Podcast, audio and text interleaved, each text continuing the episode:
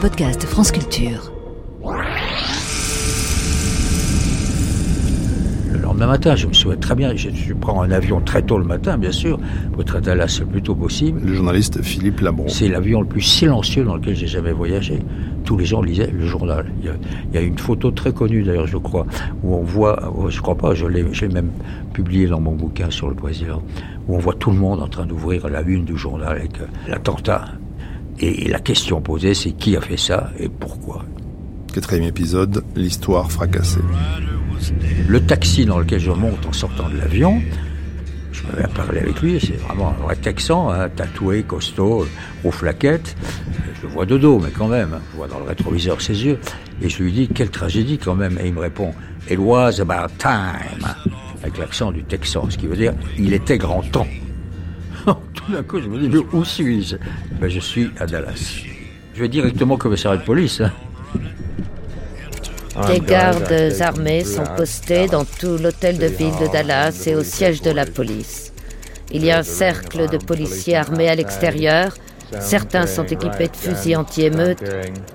On a attrapé Oswald, il a été amené au poste de police et tous les journalistes à court du monde entier, vraiment. Moi, j'ai pris l'ascenseur pour monter au troisième étage, l'étage des bureaux de la criminelle, des inspecteurs.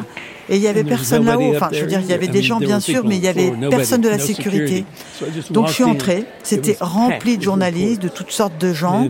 Oswald était détenu dans une cellule de la police, une, une cellule temporaire qui était au cinquième étage. Bah, le commissariat de police de Dallas, c'est, une petite boutique, c'est un petit truc, hein, c'est un petit immeuble, et on est, euh, je sais pas, au moins 300 journalistes déjà là. Il y a les télévisions partout, les câbles partout, tout le monde se bouscule.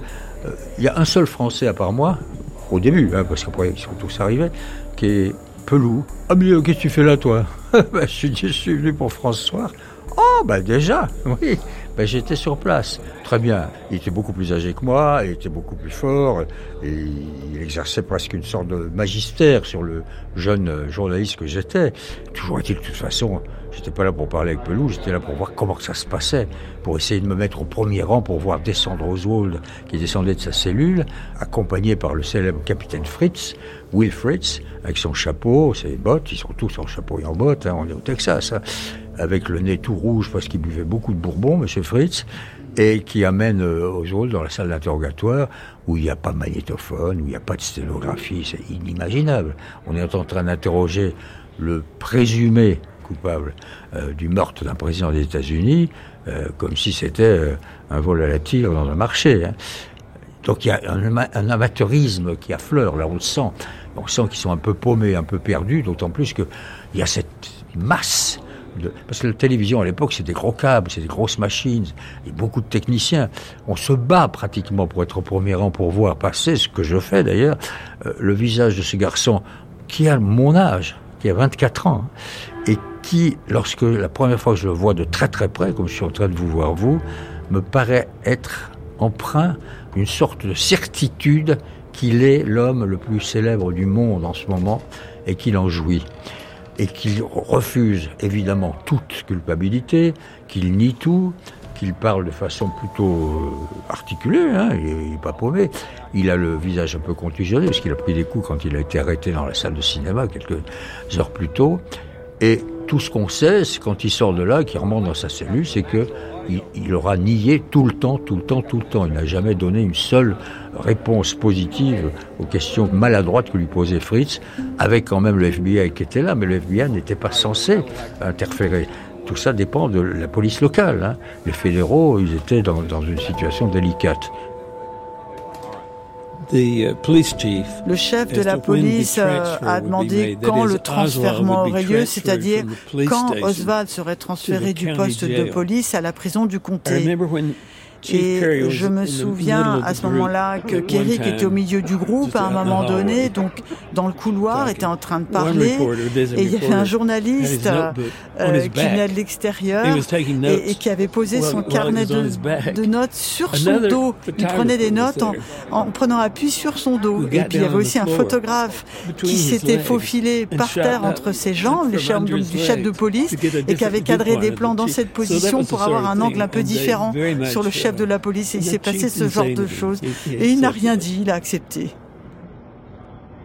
tout ça était passionnant et avec de temps en temps des surprises, comme par exemple je vois un, homme qui ressemble absolument pas à des journalistes, qui a un petit chapeau sur la tête, euh, un peu les cheveux gominés, euh, un peu gras, euh, habillé comme un peu, oui, comme ce qu'il était, un financier de, de, boîte, qui est le célèbre Jack Ruby, et qui entend mon accent français, qui me dit You're French. Je dis oui.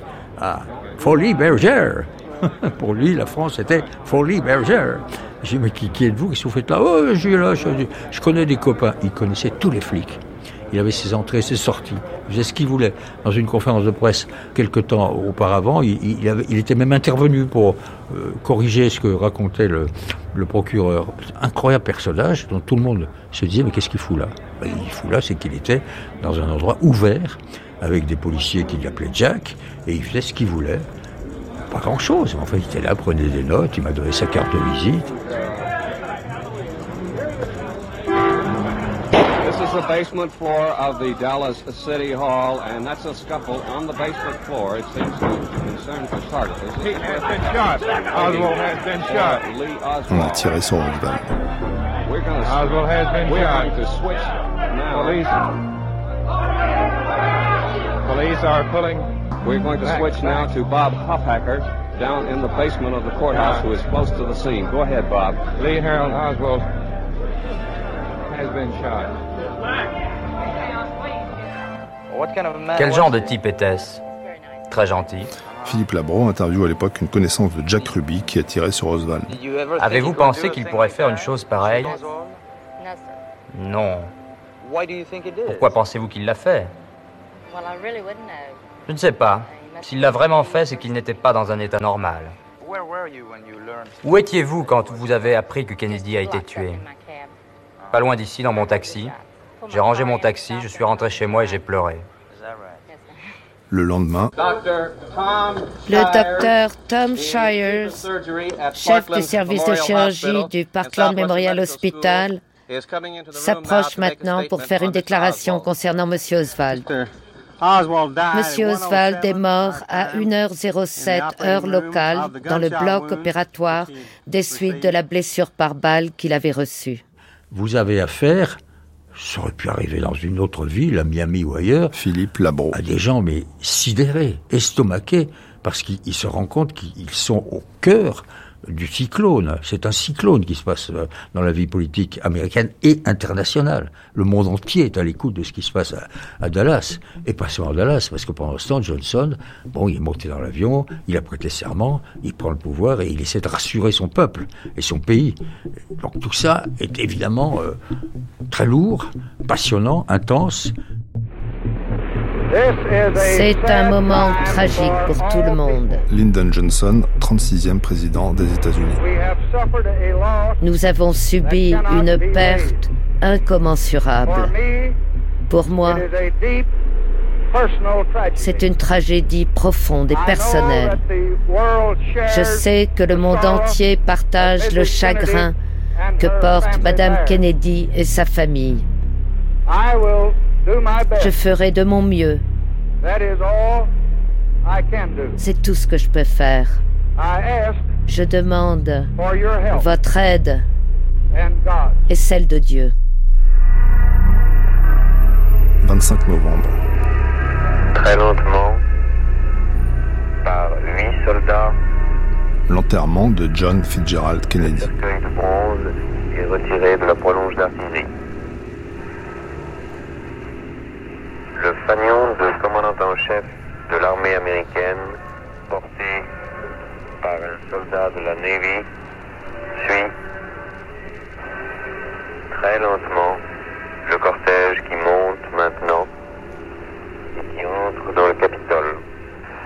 Madame Jacqueline Kennedy, tenant de la main gauche Caroline et de la main droite John Jr., que son père appelait John John. Elle marche seule, loin des autres avec ses deux enfants. Ce n'est qu'à dix peut-être que viennent les autres membres de la famille Kennedy. Dans cette grande pièce en retombe, un catafalque a été élevé. C'est le catafalque qui, il y a 93 ans, servi à soutenir le cercueil de Abraham Lincoln, président des États-Unis, lui aussi assassiné.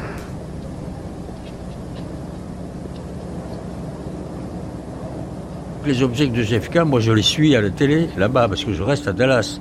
D'abord, on a des journalistes qui sont arrivés de Paris, on a le correspondant de François, le célèbre Adalbert de Segonzac, qui est à Washington, donc euh, nous regardons. C'est étonnant parce que nous sommes là dans cet univers glauque et, fatigant et, en même temps chaotique du petit commissariat de police de Dallas, à voir à la télévision un, des moments les plus solennels, les plus émouvants, les plus remarquables d'une de funérailles d'un grand homme.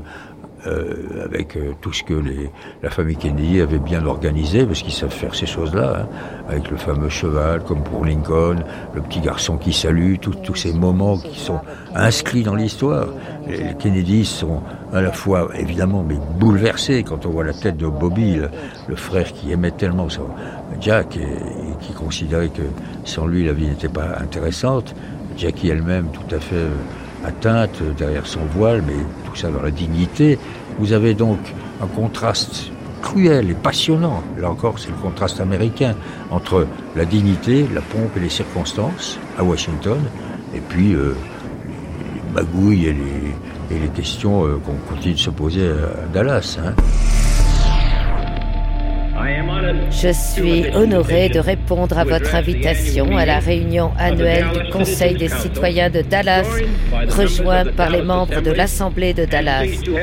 Et je suis heureux d'avoir l'occasion de saluer le centre de recherche de la Southwest University. Discours non prononcé le 22 novembre 1963 par John Fitzgerald Kennedy, reconstitué par l'intelligence artificielle.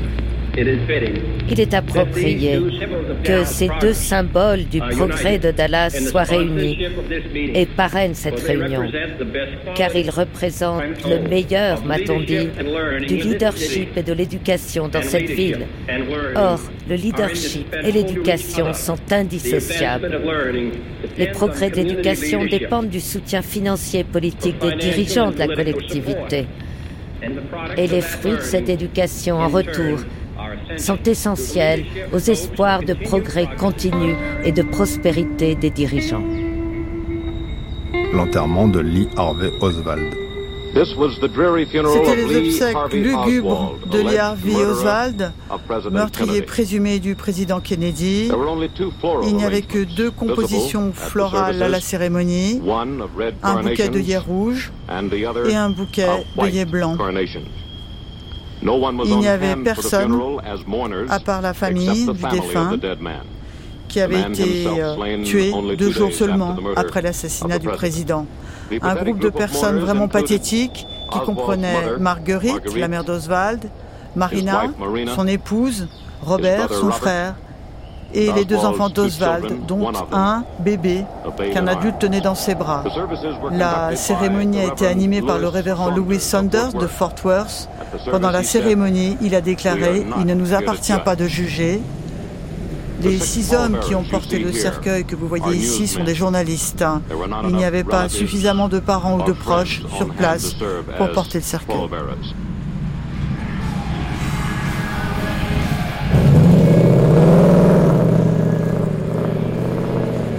22 novembre 1963, l'assassinat de John Fitzgerald Kennedy. Témoignage issu de l'INA et recueilli sur place. Ils l'ont vécu, conseiller au programme Camille Renard, assisté d'Élodie Piel, prise de son Manon Houssin, Claire Levasseur, mixage Bruno Mourlan, réalisation Jean-Philippe Navarre, un documentaire de Michel Pomarède.